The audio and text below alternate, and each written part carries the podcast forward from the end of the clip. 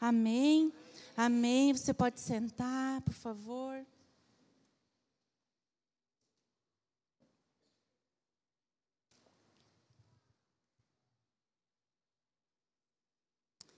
Quando o Senhor começou a falar comigo sobre confiar nele, quando nós precisamos confiar ou o que nos faz confiar em alguém. E eu queria que nesse momento você pensasse em pessoas que você confia. O que você tem com essas pessoas que você confia? Primeiro, você conhece elas. Aleluia? Para você confiar, você precisa conhecer, irmão. Para nós confiarmos em Deus de todo o nosso coração e com todas as nossas forças e não nos perdermos no nosso entendimento, nós precisamos conhecer a Deus, conhecer o coração de Deus, conhecer a vontade de Deus. E além de conhecer, para nós confiarmos em alguém, nós não precisamos ter intimidade com essa pessoa? Quanto mais intimidade a gente tem, mais a gente confia, não é assim? E com Deus não é diferente. Quanto mais nós o conhecemos, quanto mais intimidade com Ele nós temos, mais nós confiamos nele.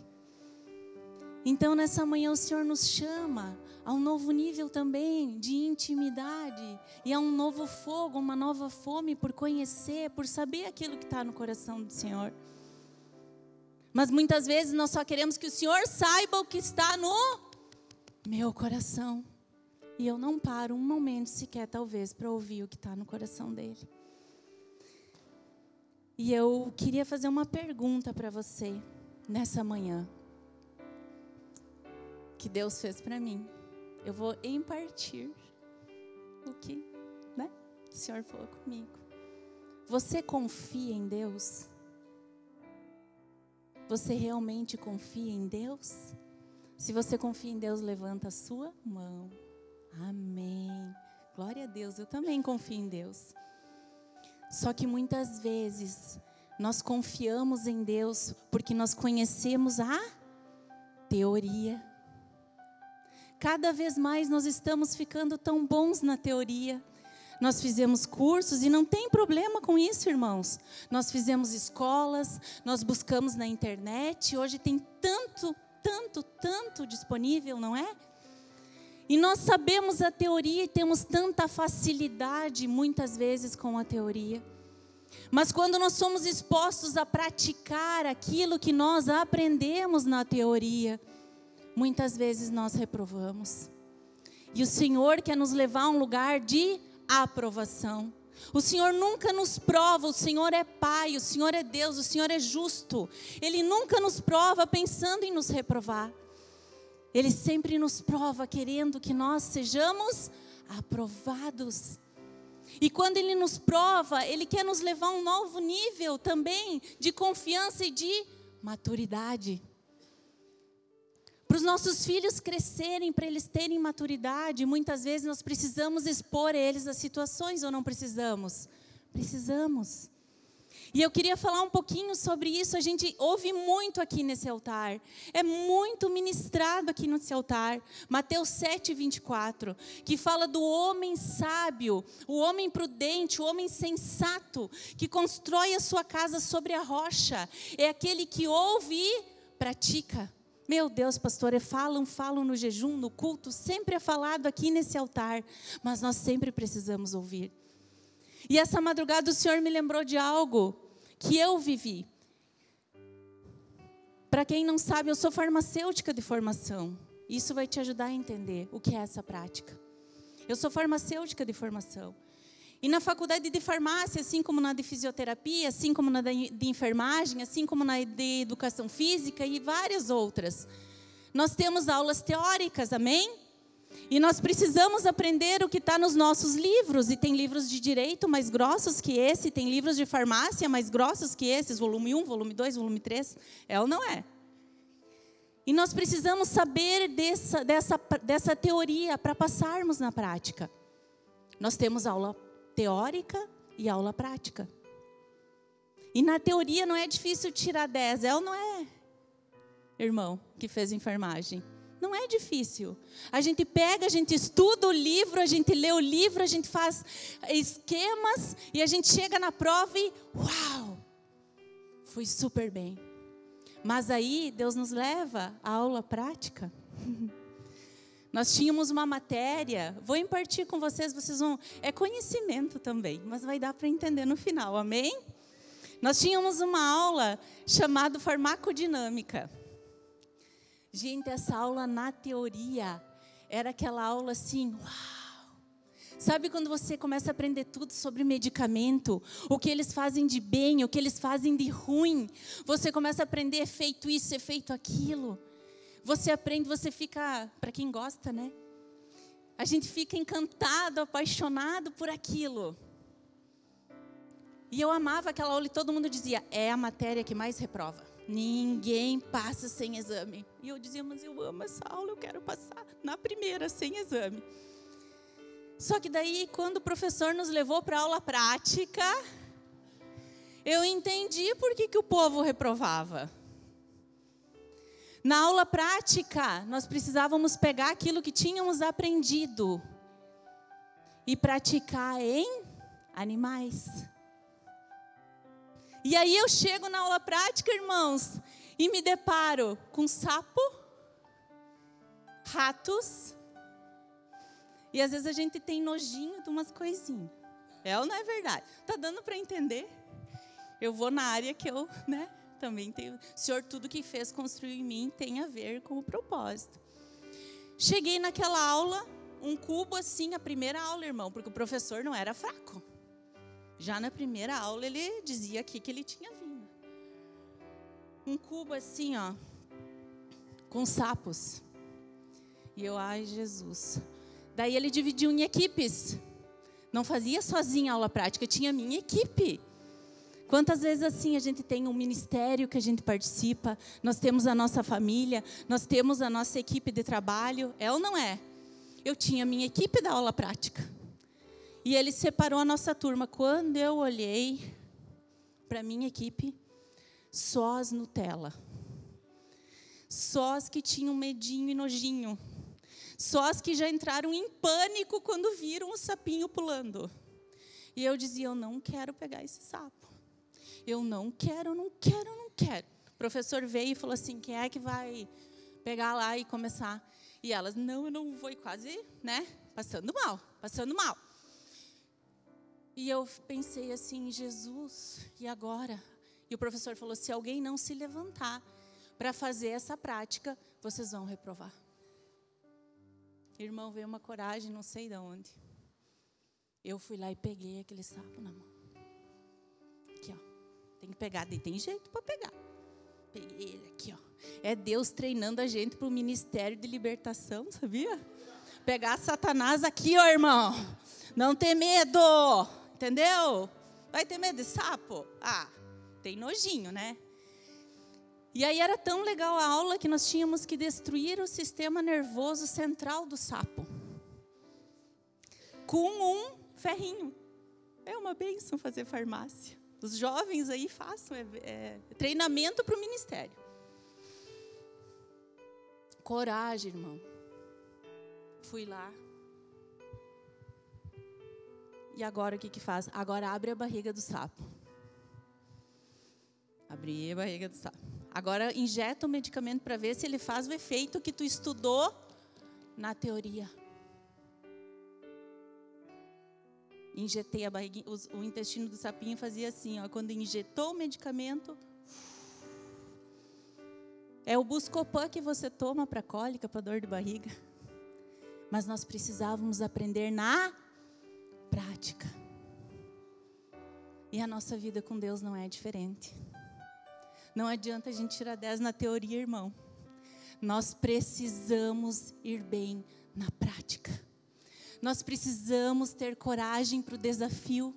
Nem sempre vai ser fácil, nem sempre você vai querer fazer. Nem sempre, quase nunca vai ser fácil. E se talvez pela sua vontade você fugiria. Mas você sabe que você precisa passar. E talvez na sua família, talvez no seu ministério, talvez no seu emprego, você olha para a sua equipe e pensa: se não for eu, nós vamos reprovar. Deus vai levantar homens e mulheres que vão precisar confiar em Deus de uma maneira extraordinária e sobrenatural, que vão se levantar e ser exemplo de confiança e coragem nessa geração. Amém? Tá dando para entender? Glória a Deus. Vou dar um exemplo ministerial agora, para fechar com esse. Tem uma turma de irmãs aqui da igreja que elas fizeram uma escola, escola estéreo. Eu também já fiz e várias irmãs aqui fizeram. A escola é uma benção. Mas lá a gente aprende teoria, não é verdade? E aprendemos o que nós precisamos fazer para colocar em prática. É ou não é verdade? E uma irmã fez a escola, ela, eu fui na formatura delas, foi lindo, estavam lindas, de rainhas maravilhosas. E eu só, dentro do meu espírito, dizia assim: vai vir a aula prática. Não deu na mesma semana que a irmã estava lá linda, passou na teoria com nota 10 na escola. Me manda um textão. Por que está acontecendo isso? Por que está acontecendo aquilo? Por que isso? Por que aquilo? No meu espírito veio, escreve para ela: Bem-vinda à aula prática. Você passou com 10 na teoria. Passe com 10 na prática também. E ela passou, tá?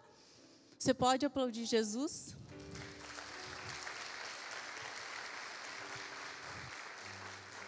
Nós precisamos ter o conhecimento. Precisamos. Porque não tem como nós fazermos a prática sem o conhecimento.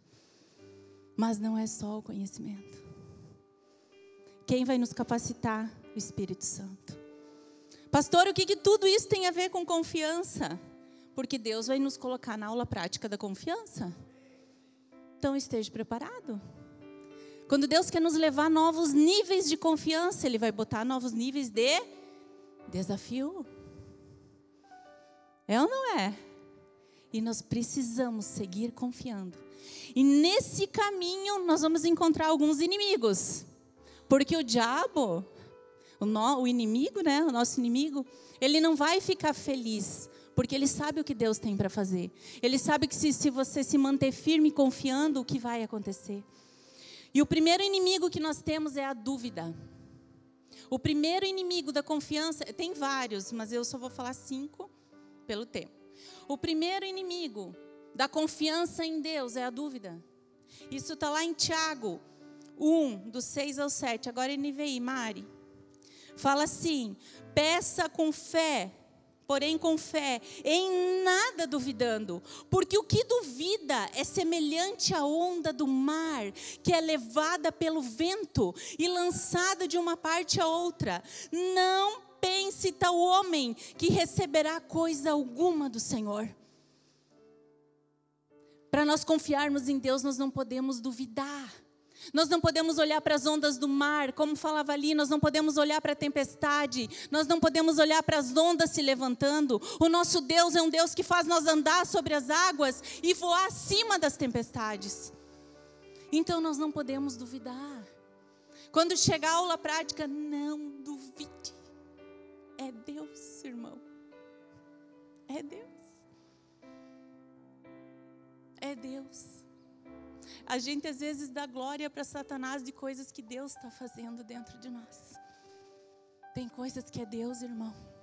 Satanás não tem todo o poder, quem tem todo o poder é Jesus. É o Deus, o nosso Deus Todo-Poderoso. Segundo, esse aqui para não reprovar é Espírito Santo preocupação e inquietação. Quando nós estamos inquietos e preocupados, nós não confiamos em Deus na totalidade. Nós começamos a olhar para as circunstâncias. Em Lucas 12, 25, 26 fala: Quem de vocês, por mais que se preocupe, pode acrescentar uma hora que seja a sua vida? Visto que vocês não podem ser quer fazer uma coisa tão pequena, por que se preocupar com o restante?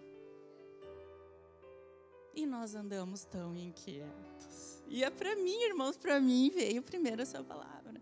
E nós andamos tão preocupados. Na palavra também fala: quem é você? Você não sabe nem o que vai ser amanhã, nem o que vai ser daqui a um minuto, daqui a uma hora. E nós nos preocupamos com tantas coisas que Deus já está com tudo resolvido lá na frente. Nós só precisamos fazer a nossa parte. E pastora, qual é a nossa parte? Ler a palavra, praticar, andar com Deus, ter intimidade em Deus.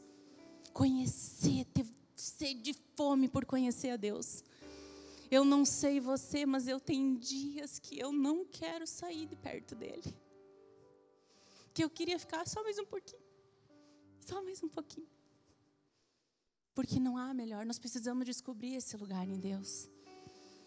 Terceiro, questionamento. Aqui todos eles é só por Jesus, tá?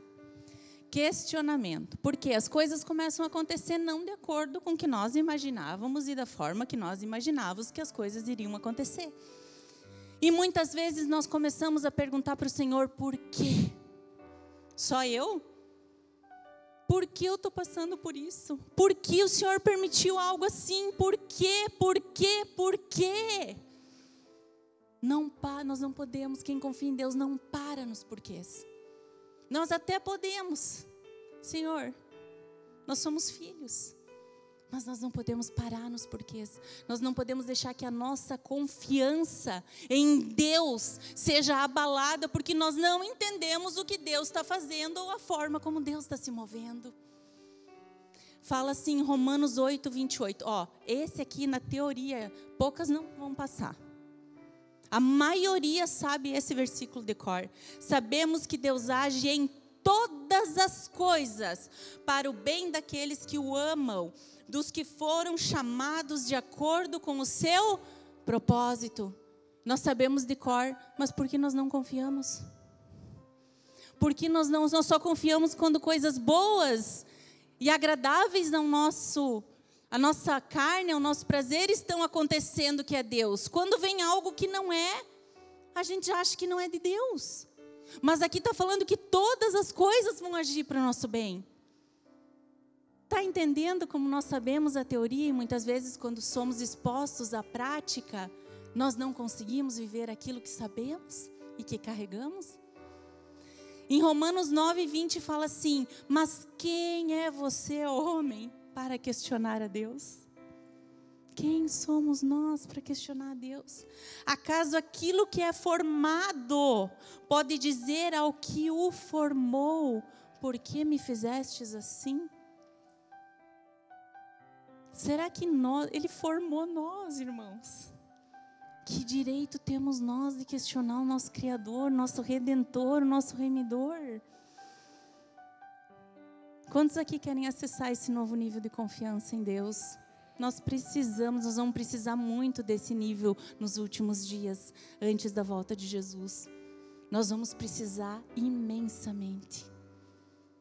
Imensamente. Por isso que o Senhor vai nos preparar. Ele vai nos preparar. Outro que é inimigo da confiança em Deus, medo. Esse aqui também. Hum, para vencer ele, todos eles para vencer é com a ajuda do Espírito Santo. O medo do novo, o medo de não estar entendendo, o medo de querer saber, é inimigo da confiança em Deus. Quem confia verdadeiramente em Deus não tem medo. Eu quero ler Isaías 41, 10. Por isso não tema, pois estou com você. Deus está com você. Não tenha medo, pois sou o seu Deus. Eu o fortalecerei e o ajudarei. Quem nos fortalece, quem nos ajuda? Deus. Eu o segurarei com a minha mão direita vitoriosa. Irmãos, vocês sabem o que nós devemos fazer quando nós estamos com medo? Ó, Davi nos ensinou lá no Salmo 56. Tem misericórdia de mim, ó Deus, pois os homens me pressionam. Muitas vezes nós nos sentimos pressionados por homens. O tempo todo me atacam e me oprimem. Os meus inimigos pressionam-me sem parar. Muitos atacam-me arrogantemente. Mas eu, fala, mas eu. Mas eu, quando estiver com medo, vou fazer o quê? Confiarei em ti. Sorriu. Não importa o que está acontecendo mesmo com medo, o Senhor nos chama a confiarmos nele nesse tempo. E por último, encerrando e não mais importante, algo que pessoalmente para mim eu reprovo muito, vou confessar meu pecado. Essa aqui o que eu reprovo. Não que eu não reprove nas outras, mas essa aqui ainda está mais dificilzinha de passar. Chama murmuração. Quando a gente vê, já. Né? A gente não quer, não vou murmurar, Senhor, eu não vou, eu, eu não estou entendendo, mas eu não vou murmurar, eu não vou. Quando vê, parece que o inimigo vem dar um tapa nas costas e aquilo vai. Isso é um inimigo da confiança em Deus. Quem confia em Deus não murmura. Não murmura. E que a nossa murmuração seja somente quando o inimigo dá um tapa nas costas e não. Né? Mari SNAEC. Filipenses 2, 14 e 15 fala assim: Fazei todas as coisas, todas, cuida da sua mulher, cuida do seu esposo, cuida dos seus filhos, honre seus líderes, honre seus chefes, cuide da sua casa, fazei todas as coisas, sem murmurações nem contendas todas as coisas. Até aquilo que está te incomodando, que tu não está entendendo. Faz sem murmuração, faz glorificando a Deus. Para que sejas irrepreensíveis e sinceros filhos de Deus, inculpáveis no meio de uma geração corrompida e perversa, entre a qual resplandecereis como astros no mundo. Se nós confiarmos em Deus, nós não murmurarmos, nós vamos ser reconhecidos como filhos de Deus e nós vamos brilhar. Nós vamos fazer a diferença nessa nação, nessa geração, na nossa cidade. Mas sabe aonde que vai começar? Pergunta onde, pastora? Na nossa casa. A aula prática começa sempre em casa. Aleluia! A aula prática começa em casa. Depois a nossa casa, ela parte para as outras áreas da nossa vida. E esse legado de confiança, ele não é só para nós.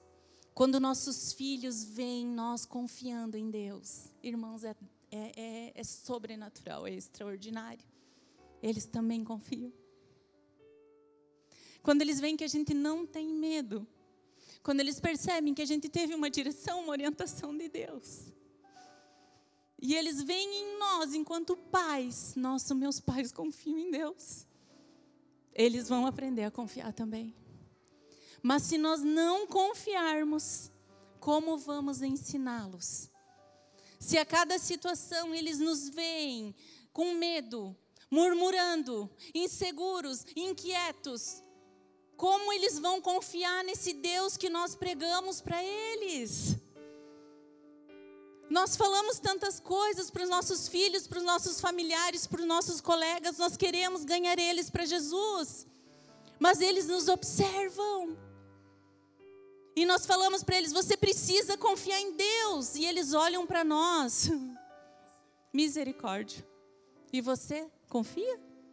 Por que está com medo? Por que está murmurando? Por que está preocupado? E vamos lá. E por quê? Né? para encerrar, quantos de nós aqui hoje precisamos de paz e descanso? Quantos de nós? Todos. Se alguém levanta a mão que não precisa nesses dias de paz e descanso, vai orar por todo mundo aqui. Todos nós, está quase indo, né, pastora? Está quase. cuidado.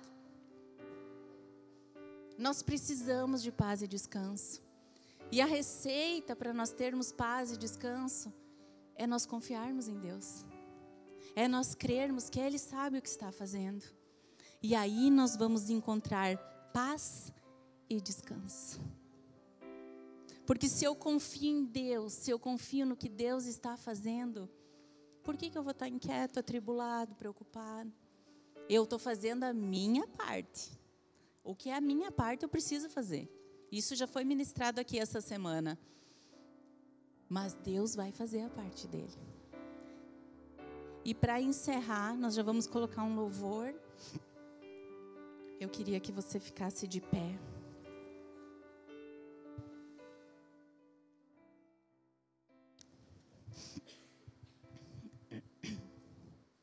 Irmãos, tudo que eu falei aqui, não que eu já tenha alcançado, tá? Nós estamos juntos, prosseguindo para o alvo. Não tem nenhum super-herói aqui no púlpito, tá? Tem pessoas que precisam confiar também em Deus e crer em tudo aquilo que o Senhor está fazendo e vai fazer. E eu queria que a Mari soltasse o louvor, que você fechasse seus olhos, curvasse a sua cabeça. Há um lugar de paz, um lugar de descanso, um lugar onde não vamos ser abalados pelas ondas, pelas tempestades. Há um lugar em Deus. Será que você pode dizer isso para Deus nessa manhã?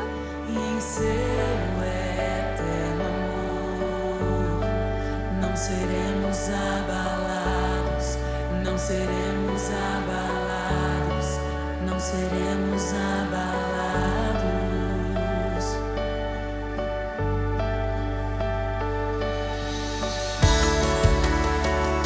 Quando nós confiamos em Deus, nós não somos alvo fácil de Satanás. Quando nós confiamos em Deus, nós descansamos em Deus, nós não somos abalados. Nós desfrutamos da paz que excede todo entendimento. Eu oro para que nessa manhã o Senhor nos cubra, o Senhor nos cubra de paz.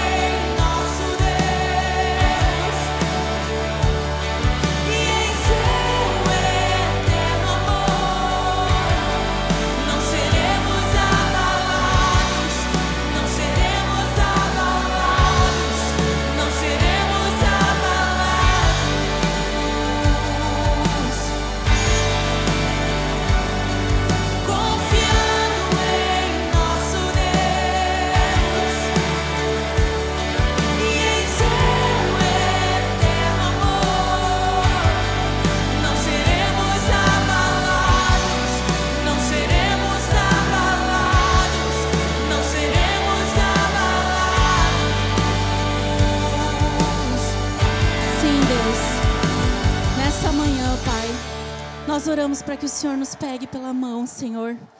Para que o Senhor nos conduza a esse lugar de confiança. Nós sabemos que não é um lugar de ausência de tempestades. Nós sabemos que não é um lugar de ausência de tribulação. Mas nós sabemos que é um lugar de descanso em paz na tua presença, Senhor. O Senhor nos deixou, o Senhor nos avisou em toda a tua palavra o que enfrentaríamos. Mas o Senhor também nos deixou em toda a tua palavra a certeza que o Senhor estaria conosco. Não importa se na fornalha, não importa se em águas que nos submer- submergirão, não importa, o Senhor estará conosco. O fogo não nos queimará na fornalha, porque o Senhor é conosco. Quando as águas não nos darem pé, o Senhor vai nos pegar pela mão e vai nos colocar à margem, Senhor. O Senhor vai nos levar em segurança, Pai. Nos ajuda, Senhor.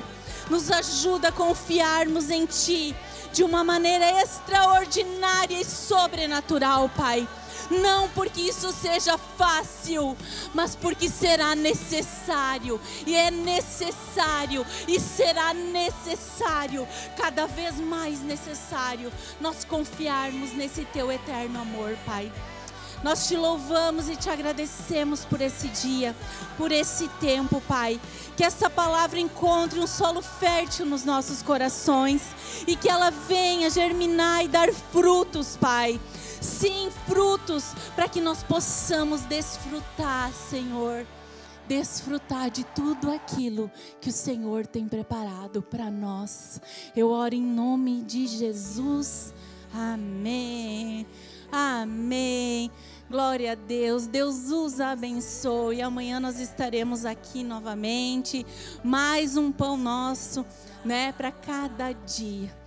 Que o Senhor nos leve em confiança. Amém.